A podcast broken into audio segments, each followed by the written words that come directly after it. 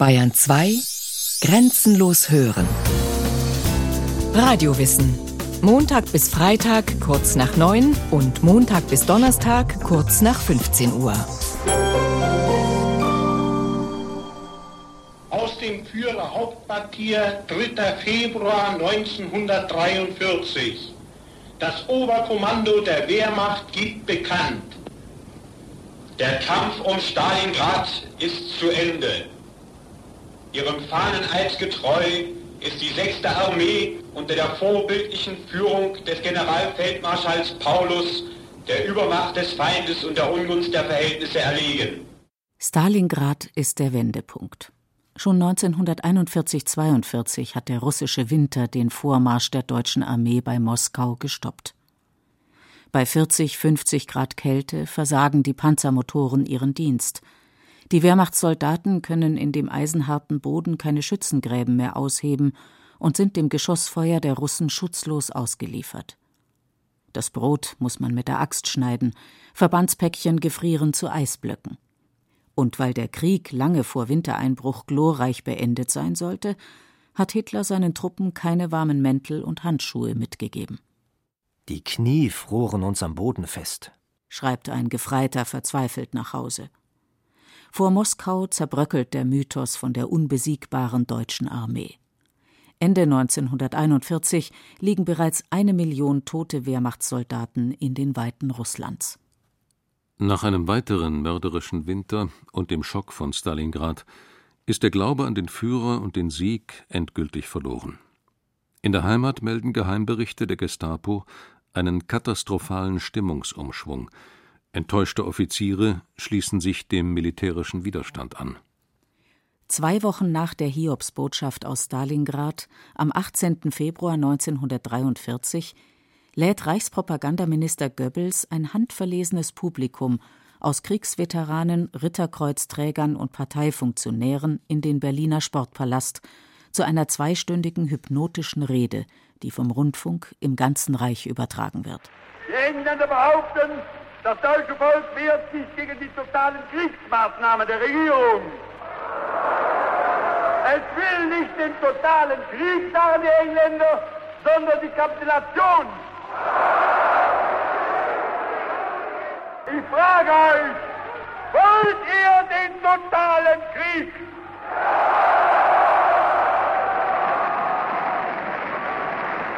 Wollt ihr ihn, wenn nötig, totaler und radikaler, als wir ihn uns heute überhaupt erst vorstellen können. Am selben 18. Februar 1943 huschen zwei schlanke Gestalten durch die verlassenen Flure der Münchner Universität.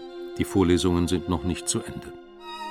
Vor den Hörsaaltüren, auf Fenstersimsen und Mauervorsprüngen verteilen sie Flugblätter, die eine illusionslose Beschreibung der militärischen Lage geben und zum Widerstand gegen die Nazidiktatur aufrufen. Als am Ende noch Flugblätter übrig sind, lassen die beiden Studenten Hans und Sophie Scholl diese vom obersten Stockwerk unter der großen Glaskuppel in den Innenhof hinunterflattern. Die verwegene Aktion ist ein tödlicher Fehler. Der Hausschlosser Jakob Schmidt, ein strammer SS-Mann, sieht die Blätter durch das Treppenhaus segeln, rennt den beiden nach und schleppt sie in das Rektorat. Die Gestapo rückt an, schließt alle Ausgänge, sammelt die Flugblätter ein. Nur wenige Tage später werden Hans und Sophie Scholl in einem Schauprozess zum Tod verurteilt und zum Schafott geführt. Der Beginn der Legende der Weißen Rose, wie sich die Widerstandsgruppe nennt. In ihrer Mitte die blutjunge Sophie Scholl. Seit die Mauer gefallen ist, sind die Gestapo-Verhörprotokolle frei zugänglich, die bis dahin im Ostberliner Ministerium für Staatssicherheit unter Verschluss lagen. Jetzt ist es möglich, ein differenziertes Bild der Weißen Rose zu zeichnen, auch weil in den letzten Jahren zahlreiche Briefe von Mitgliedern veröffentlicht worden sind. Sophie und Hans stammten aus einer Familie, in der selbstständiges Denken geschätzt war. Der Vater Robert, Bürgermeister im schwäbischen Forchtenberg, später Wirtschaftsprüfer in Ulm, hatte im Ersten Weltkrieg den Dienst mit der Waffe verweigert und war als Sanitäter an die Front gezogen. Den Kontakt zu jüdischen Freunden und avantgardistischen Künstlern ließ er sich von den Nazis nicht verbieten. Die Mutter hatte vor ihrer Heirat als Diakonisse gearbeitet. Vorwärts, vorwärts, Wenn man sich als junger Mensch in einer so liberalen Familie emanzipieren will, muss man sich zwangsläufig für die völkische Bewegung begeistern. Kameradschaft, Volksgemeinschaft, Heimat. Hans bringt es in der Hitlerjugend bald zum Fähnleinführer. Auf dem Nürnberger Parteitag 1936 darf der 17-Jährige das Banner der Ulmer HJ tragen. Inge Scholl, ein Jahr älter als ihr Bruder Hans, notiert in ihrem Tagebuch: Hans hat eine feine Radierung von Hitler. Sie hängt im Kinderzimmer. Vater hat sie am Anfang jeden Tag, wenn er vom Geschäft heimkam, weggehängt und in eine Schublade getan. Hans hat sie aber jedes Mal wieder an ihren Platz getan, bis Vater schließlich nachgegeben hat. Ganz andere Töne schlägt ihr Bruder mit 19 Jahren an. Aus der Militärausbildung schreibt er nach Hause: Bei uns wird ja ordentlich mit dem Säbel gerasselt. Ich verstehe die Menschen nicht mehr. Wenn ich durch den Rundfunk diese namenlose Begeisterung höre, möchte ich hinausgehen auf eine große einsame Ebene und dort allein sein.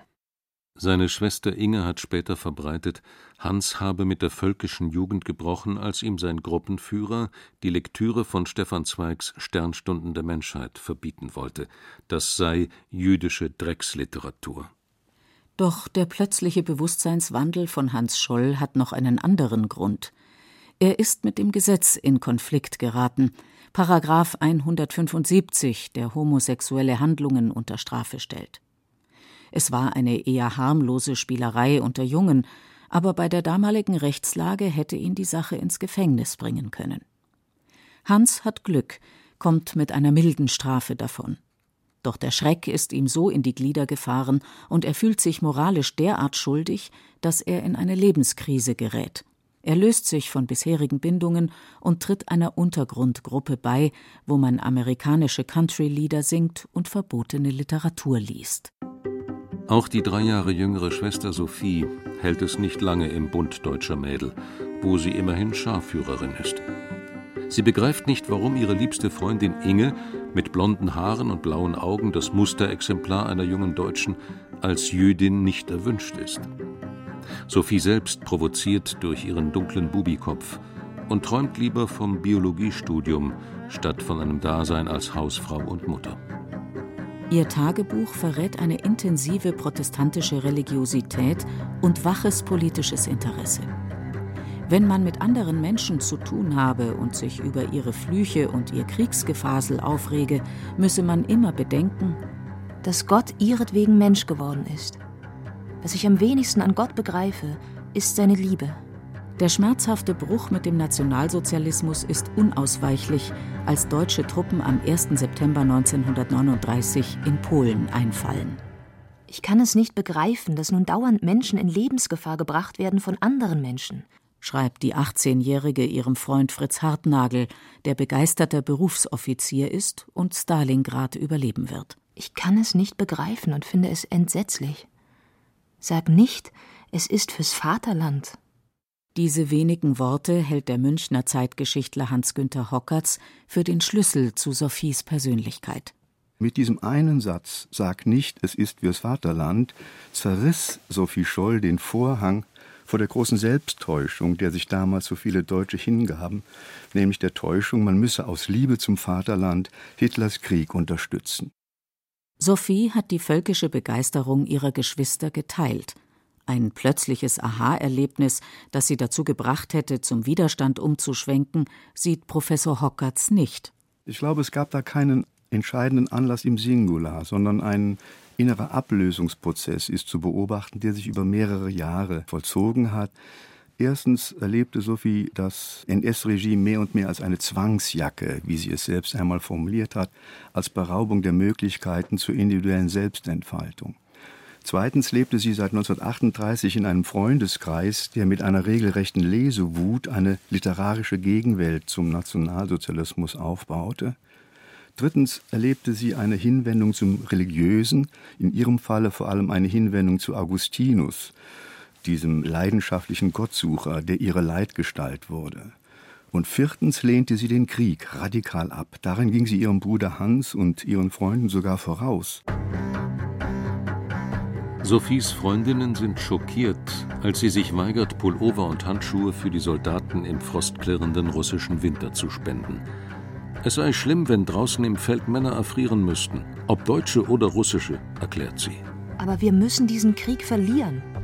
Wenn wir jetzt Wollsachen spenden, tragen wir dazu bei, den Krieg zu verlängern.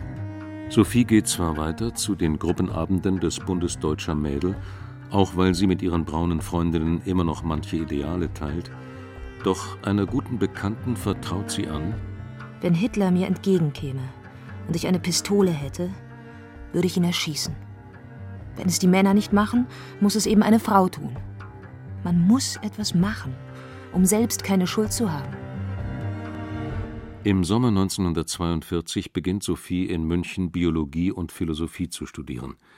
Sie wohnt bei ihrem Bruder Hans, der sich auf den Arztberuf vorbereitet, und lernt spätestens jetzt seine Freunde kennen, die sich bei regelmäßigen Diskussions- und Leseabenden über Terror und Gleichschaltung ereifern. Zu der Gruppe gehören der in Russland geborene Alexander Schmorell, der stark von katholischen Jugendgruppen geprägte Willi Graf und Christoph Probst, der mit 21 geheiratet hat und bereits zweifacher Familienvater ist.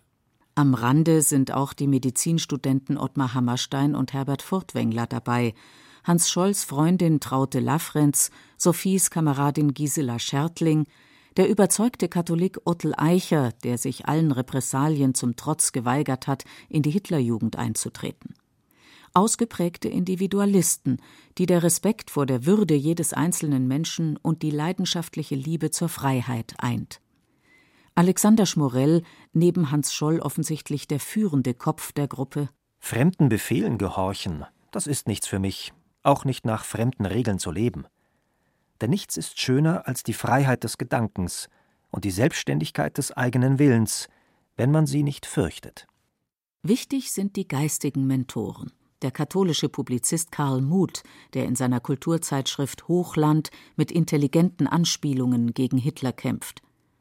Der Kulturphilosoph Theodor Hecker, ebenfalls ein unorthodoxer Katholik, der wegen seiner Kritik an der Rassenpolitik der Nazis Rede- und Schreibverbot bekommen hat.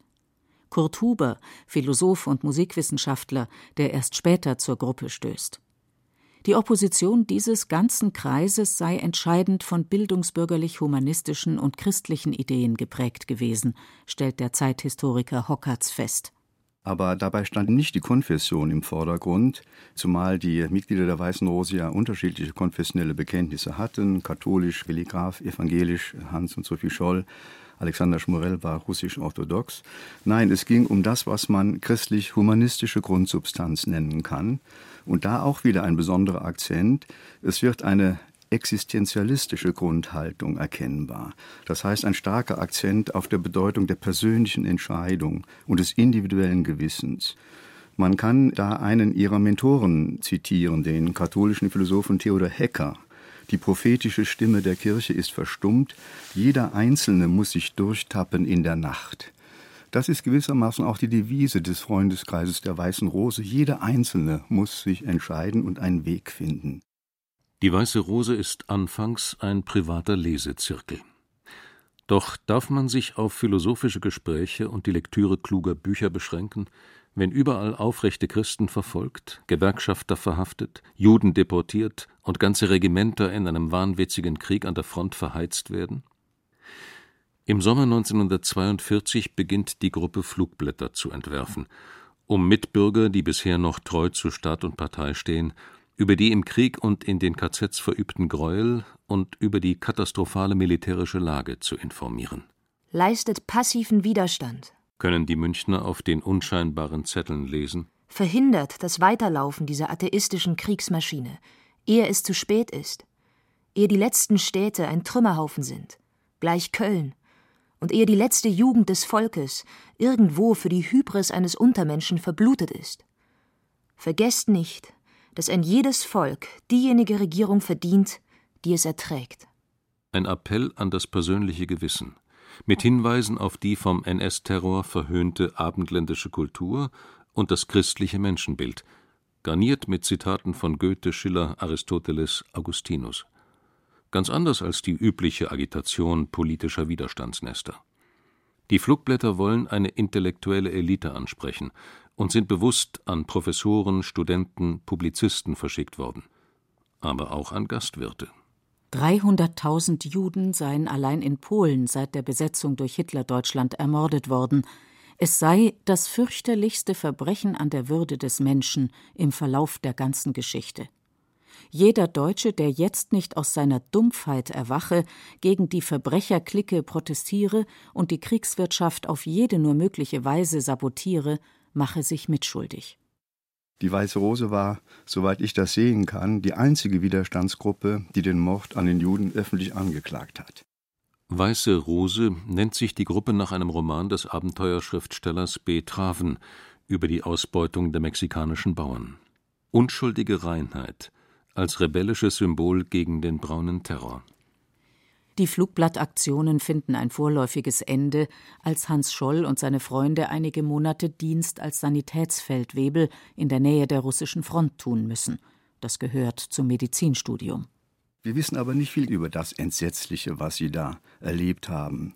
Einige Forscher halten es für sicher, dass die Freunde den Abtransport von Juden in die Vernichtungslager mit eigenen Augen gesehen haben und Wehrmachtsexzesse erlebt haben. Andere bestreiten das, denn in den Selbstzeugnissen findet man dafür keine Belege. Eines ist aber sicher, die brutale Behandlung der besetzten Gebiete gehörte zu den Widerstandsmotiven, das hat Hans Scholl in seinem Gestapo-Verhör ganz genau und ausdrücklich so zu Protokoll gegeben.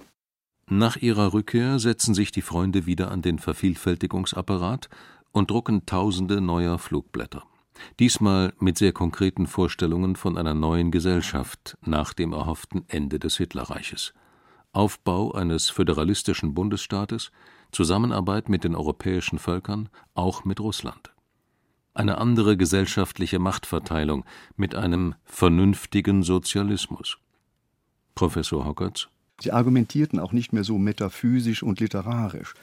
Es wurde zum Beispiel argumentiert, dass die überlegene Rüstungskraft der Amerikaner den Krieg entscheiden werde und so weiter. Übrigens haben bei diesen letzten beiden Flugblätter die Verschwörer sich auch nicht mehr Weiße Rose genannt, sondern die Überschrift über diesen Flugblättern heißt Widerstandsbewegung in Deutschland. Allein schon dieser Sprachwechsel zeigt, dass es jetzt in einem konkreteren Sinne politisch wurde. Ganz vorn dabei Sophie Scholl. Sie übernimmt die Kassenführung, fährt mit einem Koffer voller Flugblätter nach Ulm, Augsburg, Stuttgart, wo sie das brisante Material in weit voneinander entfernte Briefkästen einwirft, um die bereits fieberhaft im ganzen süddeutschen Raum ermittelnde Gestapo zu verwirren. Nach der Niederlage von Stalingrad beginnt die Gruppe wilde Hoffnungen zu hegen. Könnte es jetzt nicht doch zum Militärputsch kommen? Steht die Invasion der Alliierten bevor? Man wird unvorsichtig, Nachts laufen Hans Scholl, Schmorell und Willi Graf durch die verdunkelten Straßen, malen die Worte Freiheit und Nieder mit Hitler auf Hausfassaden und Universitätsgebäude. Schließlich am 18. Februar 1943 die Flugblattaktion, die Hans und Sophie Scholl Freiheit und Leben kosten wird. Das größte Rätsel für die Historiker bleibt die Frage, warum sie sich so widerstandslos festnehmen ließen. Forscher heute verweisen auf simple psychische Faktoren, permanente Anspannung, große Enttäuschung, weil die Flugblätter bis dahin nichts bewirkt haben, und das Aufputschmittel Pervitin, das damals alle Flieger, aber auch Soldaten und Studenten benutzten, um sich wach zu halten. Von der Haltung, welche die Scholz während der endlosen Verhöre beweisen, ist sogar die Gestapo beeindruckt. Der Volksgerichtshof, der in diesem einen Jahr 1662 Todesurteile fällen wird, kommt eigens nach München. Während der Verhandlungen fällt Sophie unbeirrt mehrmals dem tobenden Vorsitzenden Roland Freisler ins Wort.